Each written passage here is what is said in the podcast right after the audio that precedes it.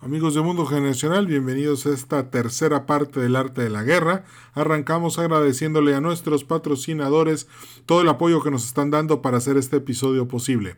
Gracias Ticketopolis, gracias The Yucatán Consulting Group, gracias Fundación Valle Viv y gracias Grupo Terza. Arrancamos.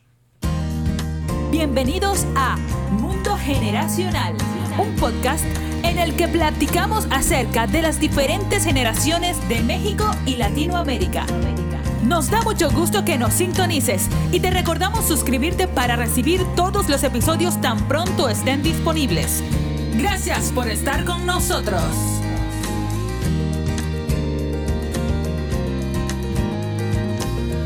Amigos del Mundo Generacional, bienvenidos de nuevo a este programa. Hoy vamos a hablar sobre la película Lo que el viento se llevó, pero lo vamos a analizar desde una perspectiva de el arte de la guerra. Acuérdense que no nada más usamos el libro del arte de la guerra de Sun Tzu, también vemos el de Sir Basil Henry Littleheart, también vemos a Nicolás Maquiavelo, también vemos a Carl von Clausewitz y a otros autores más que la verdad es que son increíbles todos los libros del arte de la guerra son muy buenos. Bueno, entonces, para empezar, si no has visto la película Lo que el viento se llevó, tienes que verla.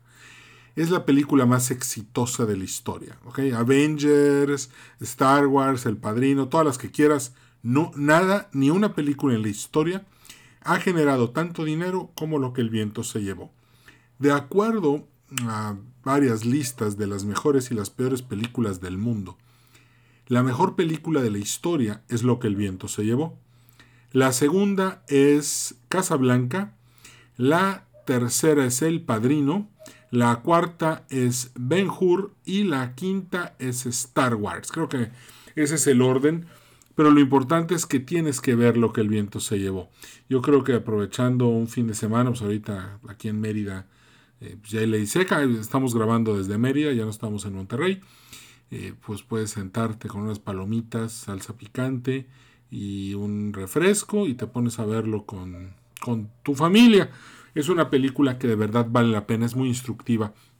Y todavía viéndola hoy, en el año 2021, nos podemos imaginar el shock que fue en 1939, que fue cuando se estrenó. Imagínate todo el tiempo que ha pasado y que todavía hoy encontremos temas que nos pueden sacudir la conciencia porque no ha pasado suficiente tiempo. ¡Wow! Es increíble. Entonces, recomendado ver. Si ya la viste, muy recomendado verla. Bueno, si ya la viste, qué bueno. Vamos a disfrutar el análisis entonces de, de esta, este episodio que refleja, como lo dice eh, acuérdense que hay un libro, no lo he leído, nada más he visto la película, pero que dice, ¿qué es lo que el viento se llevó? Gone with the Wind. Lo que el viento se llevó fue la idea de un Estado sureño, de la Confederación de Estados que querían salirse de la Unión para poder seguir viviendo de una manera eh, con esclavos y pues ellos dictando sus propias reglas. Y lo que la autora dice es que lo que se fue con el viento fue ese estilo de vida.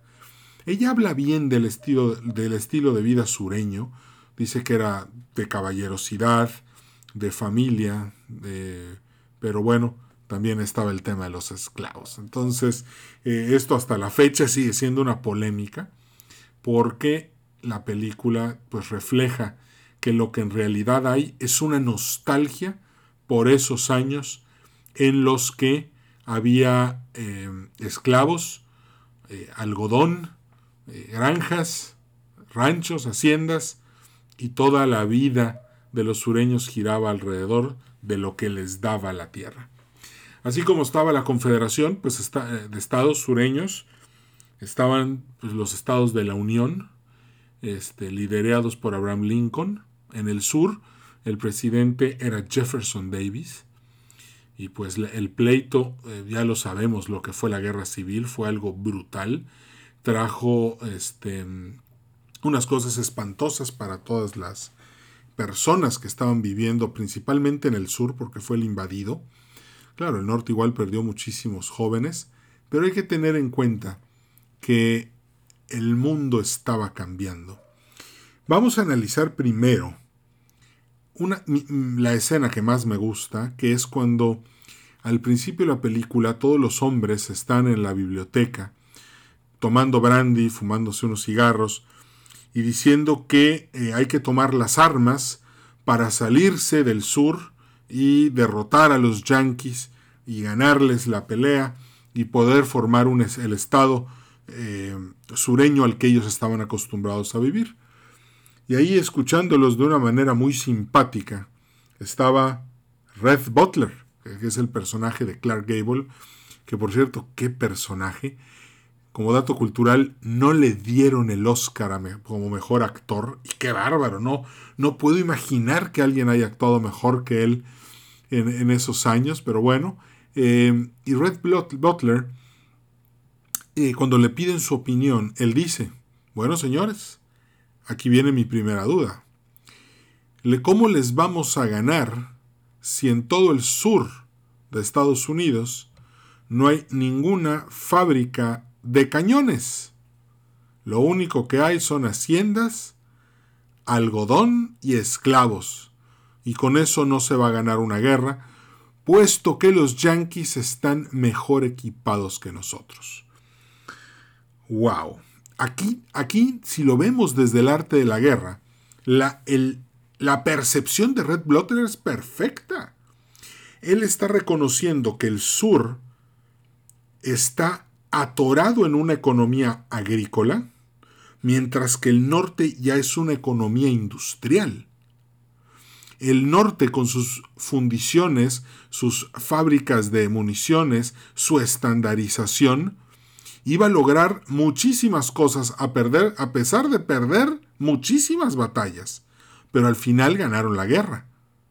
¿Por qué?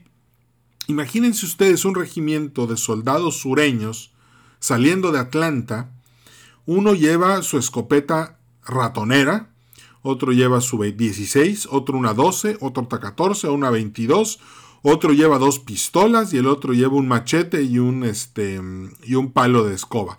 A ver, cuando los generales y los encargados de la logística sureña dicen, oye, hay que reabastecer esa unidad, pues esa unidad necesita balas 14, 12, 16, 18, 22, 38, 45, más machetes y más palos de escoba.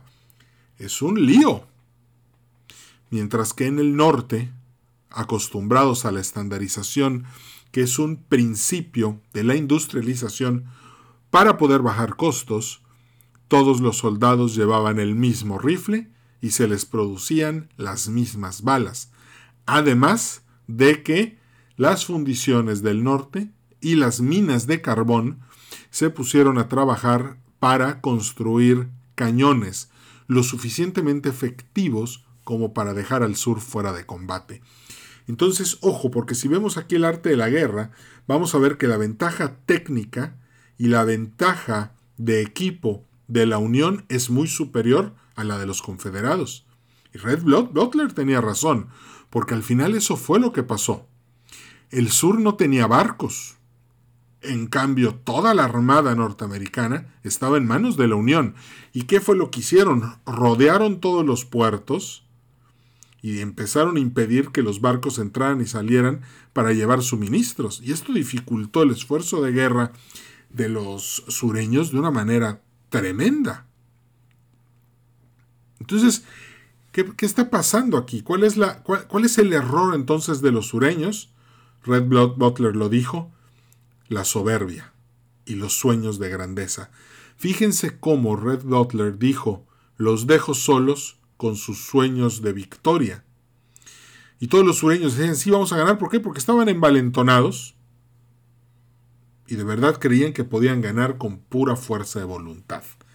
Eh, ese es un tema muy interesante porque la soberbia es mala consejera. Cada vez que la soberbia te aconseje, recuerda que vas a cometer un error, te vas a equivocar y vas a caer en una peor situación de la que ya estabas. Por otro lado, ¿Qué pasa con el norte? La estrategia, el movimiento militar más brillante del norte es la marcha de Sherman hacia el sur.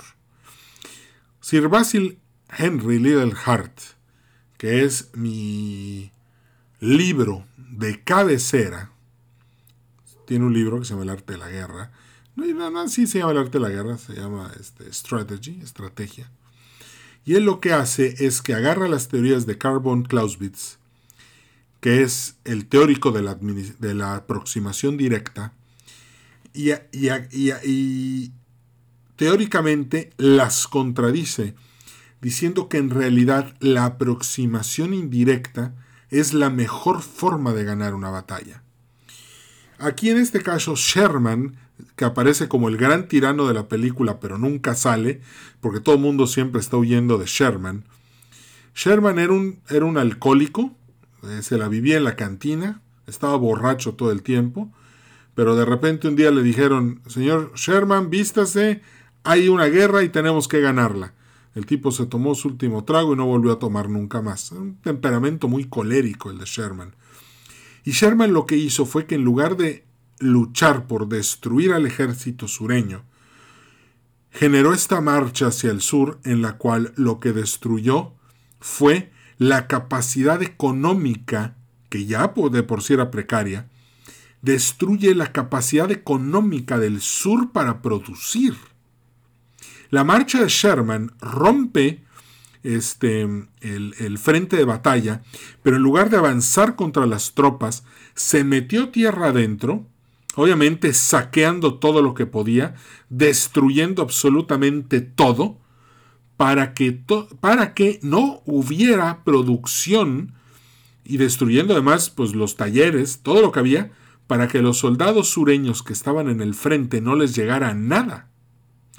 Tan pronto Sherman empezó esta estrategia tan destructiva, los soldados sureños empezaron a correr pues, de regreso a sus casas para defenderlas, empezaron a desertar para irse con sus familias, empezaron a, tratar de retroceder porque para ver si podían este, detener a, Sherman, y lo único que lograron fue crear una moral pésima entre los soldados sureños. Finalmente, eh, Sherman sale victorioso de esta marcha y cuando los sureños se voltean a ver, su economía está totalmente destruida.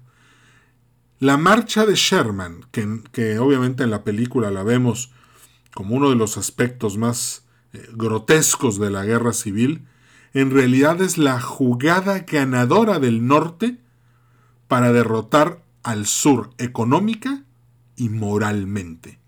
Es una obra de arte. Hay un libro de pura estrategia militar que trata de, la, de, de esta marcha de Sherman, lo escribió el mismo Little Hart, y tiene algo valiosísimo.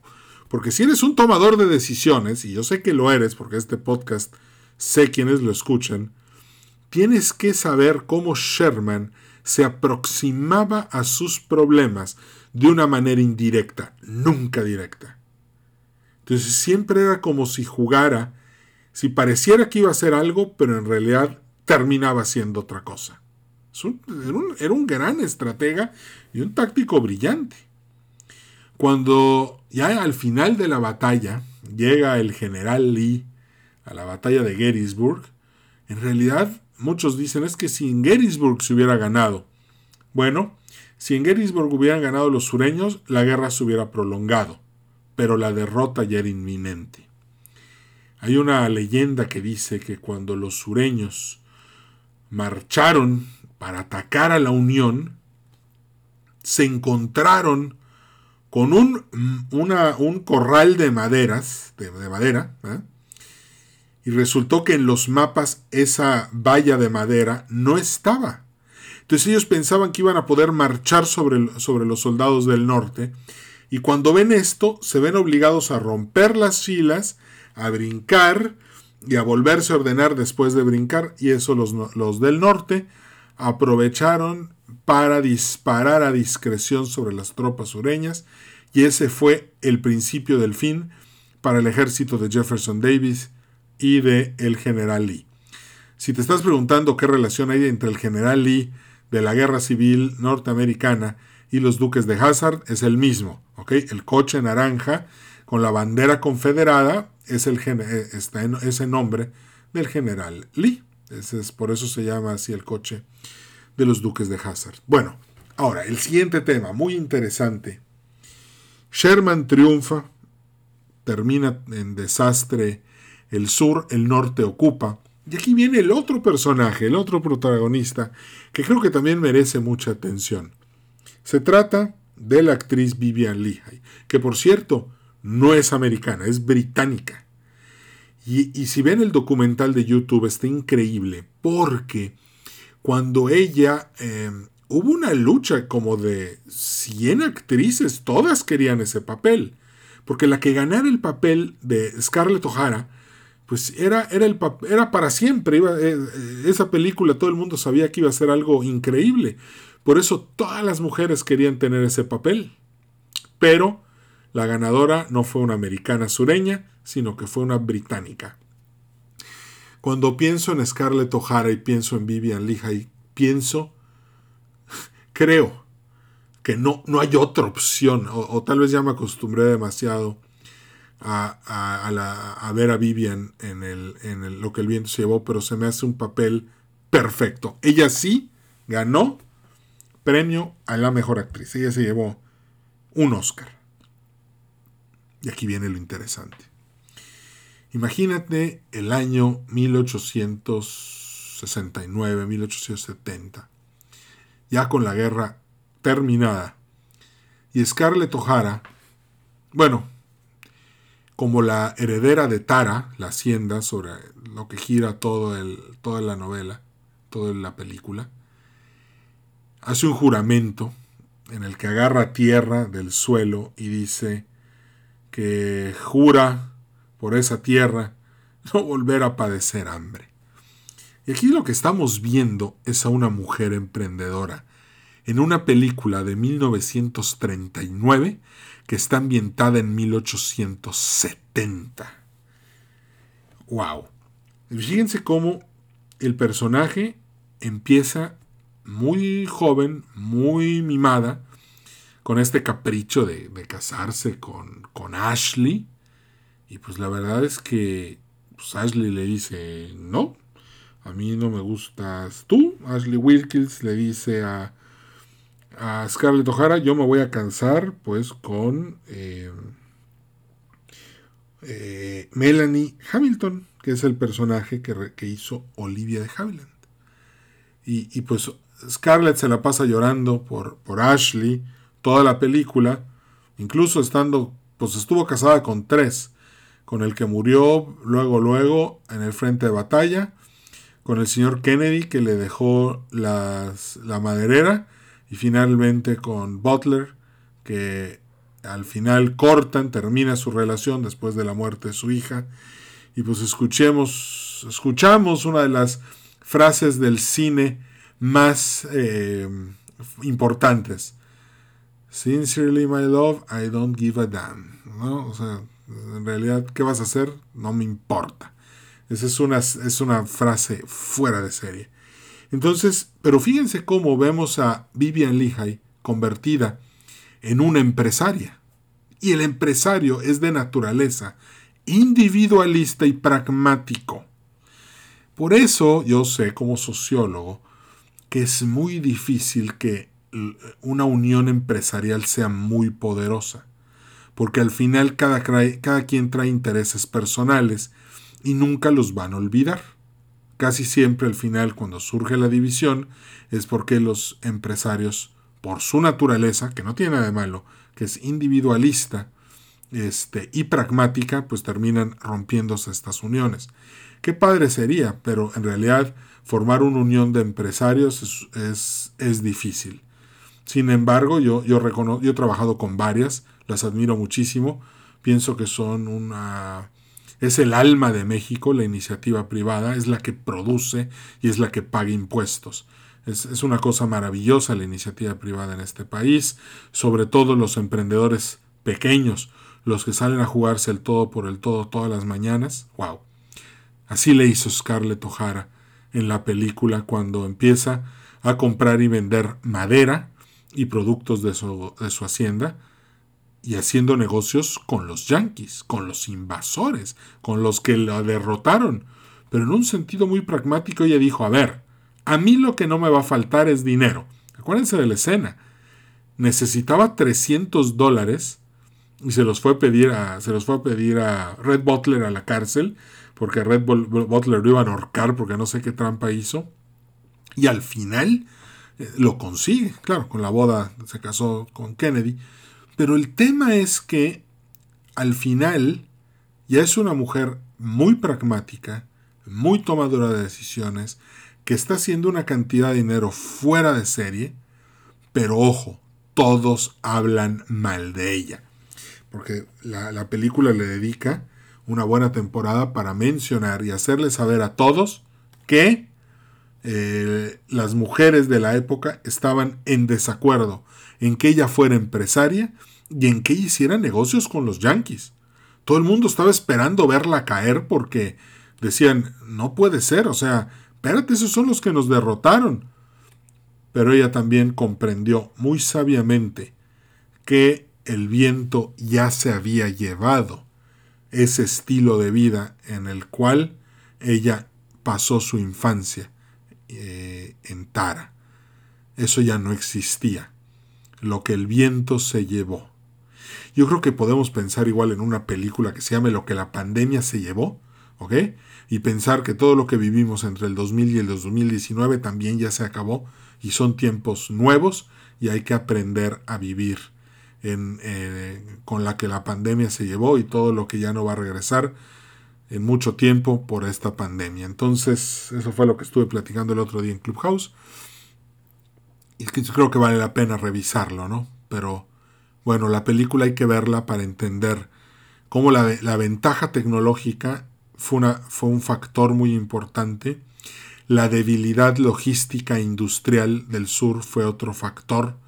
Una economía agrícola en contra de una economía industrial fue otro factor. Un país sin flota naval contra el que sí tenía fue otro factor, y todo esto se fue sumando para crear un conflicto brutalmente sangriento que al final terminó con la esclavitud, terminó con los sueños agrícolas del sur y los Estados Confederados dejaron de existir para volver a ser de la Unión y empezar a convertirse también en una economía industrial. Hay que checar en México que igual el sur es industrial, perdón, el norte es industrial, desde Tamaulipas hasta la península de Baja California, mientras que el sur es muy agrícola. Y esto genera problemas muy, muy graves. porque Son economías diferentes, cada una necesita lo suyo, y hay que repartirse entre las dos para que las dos estén contentas y eso al final no permite ni que la economía agrícola avance ni que la economía industrial avance. Yo creo este hay que empezar a pensar en un futuro de un país de más de, de servicios y de tecnología. Bueno, otra, otro tema muy interesante de la película es que partiendo de los padres de la teoría generacional que son Neil Howe y William Strauss, si nosotros checamos esta época, la generación a la que pertenecen eh, casi todos los actores, en, bueno, los personajes, eh, en la película pertenecen a la Gilded Generation, que es la generación dorada. Es la generación que trató de, de buscar fortuna. Es una generación que aborreció por completo todo lo que eran los valores y de grandes se enfocaron en el darwinismo económico, la sobrevivencia del más fuerte, y ya no en el, en el, en el bien y el mal de la generación que está antes de ellos. Pero ojo con esto, esta Gilded Generation es muy similar, porque es el mismo arquetipo, a la generación X actual. No quiero desviarme mucho del tema, pero ojo, esto es importante. La, generación Gilded la Gilded Generation, encontró el final de sus vidas, sobre todo en el sur, todos decimados, fueron los que, fueron los que se murieron en la guerra, en fosas comunes. La existencia de esta generación fue brutalmente difícil. Como niños vivieron muy aparte de los valores de sus papás. Por cierto, los odiaban. Odiaban ese, esa sensación del bien, el mal y los valores. Por eso se volvieron darwinistas como adultos.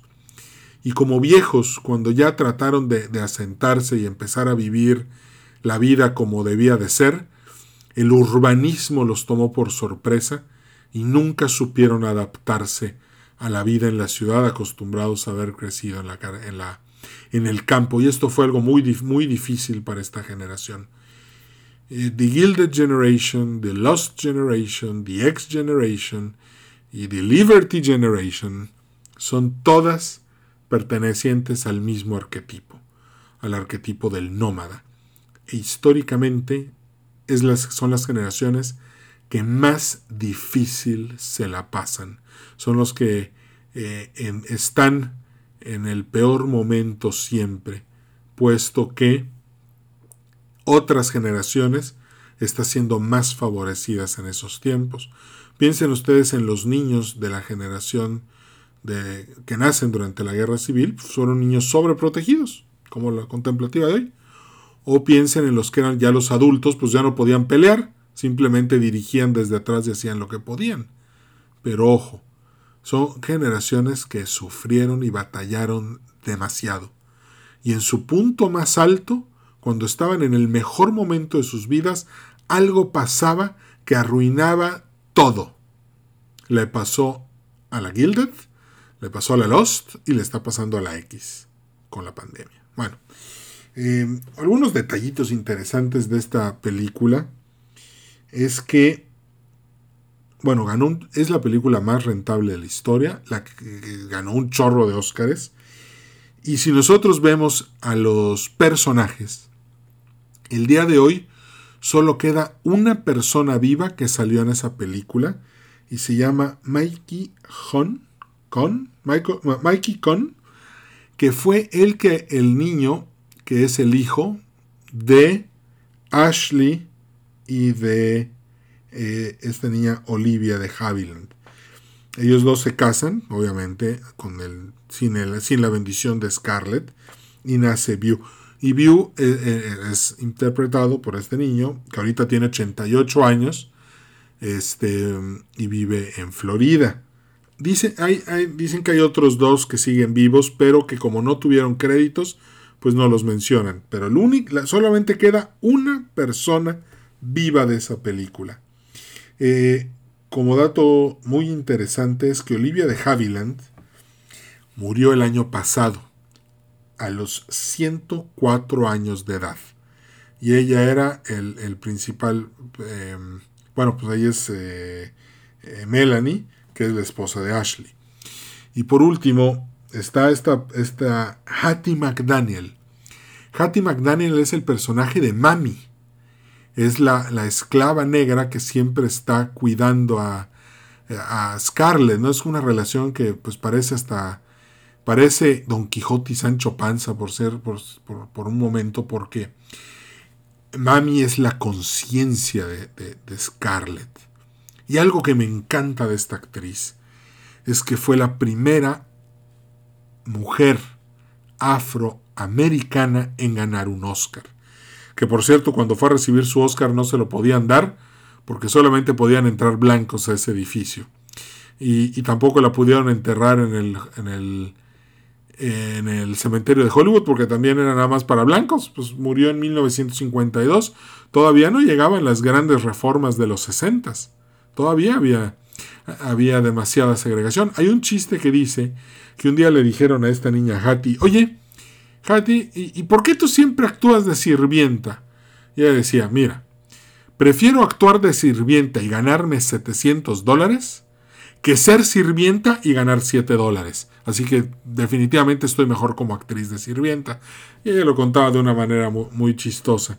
Una, una, gran actriz, este, murió de cáncer de mama, muy joven, pero aún así este, creo que eh, muy próximamente voy a hacer un artículo para mi blog sobre ella.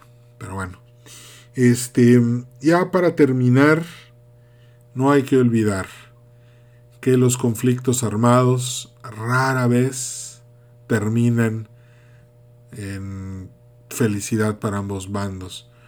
Yo creo que hay algo que dijo Ashley en esa junta de donde todos tomaban brandy y fumaban cigarros y dicen, al final de la guerra nunca nadie sabe por qué la peleó. Y recientemente en un libro leí que una vez ciertos historiadores se le acercaron a algunos generales alemanes de la Primera Guerra Mundial y le dijeron, oye, ¿por qué? O sea, si sabes el daño que hiciste, si estás consciente de la destrucción de esta guerra, de los 8 millones de soldados que murieron, ¿por qué permitiste que esta guerra escalara esos niveles? Y los generales dijeron, si tan solo lo hubiéramos sabido, no lo hubiéramos hecho. Entonces aguas, porque ir a la guerra, al final del día, creo que no le conviene a nadie.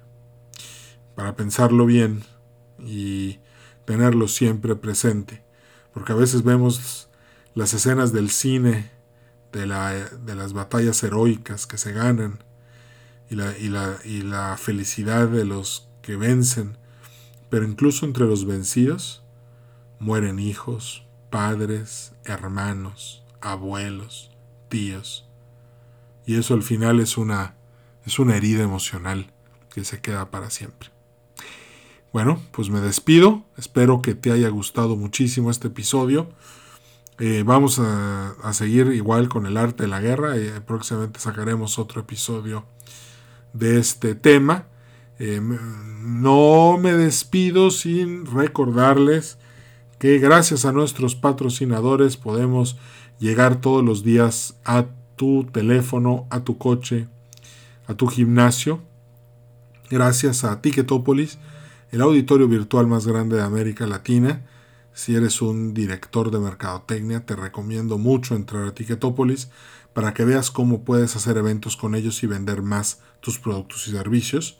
A The Yucatán Consulting Group, si estás pensando hacer negocios aquí en Yucatán o estás pensando en gobiernos corporativos para tu empresa, acércate a ellos. www.theyucatanconsultinggroup.com A Grupo Terza, también los puedes conocer en www.grupoterza.com .mx, ahí los puedes encontrar. Si te interesa comprar un Jack, un Peugeot, un Renault o si quieres cambiar de llantas, Michelin, Uniroyal o VF Goodrich, adelante. Te van a dar un servicio increíble. Y a Fundación Valle Viv, que en el norte de México se dedica a cuidar y a ayudar a las personas que son víctimas de la violencia. Entonces, te recomiendo mucho eh, revisar este, acercarte a ellos en caso de que tengas algo que dar para ayudar a estas víctimas o si eres una víctima te acerques a ellos, te van a ayudar mucho. Amigos, un placer haberlos saludado, haber compartido con ustedes este capítulo tan increíble de lo que el viento se llevó. No se les olvide verlo. Vean la película este fin de semana si no la han visto. Si no les gusta, eh, yo pago las pizzas, ¿ok? Así de plano. Porque sé que les va a encantar. Gracias por todo. Cambio y fuera. Gracias por haber escuchado Mundo Generacional. En nombre de todo el equipo te deseamos mucho éxito. Danos un like en Facebook, Podcast Mundo Generacional y suscríbete al boletín semanal en edwincarcano.com slash contacto.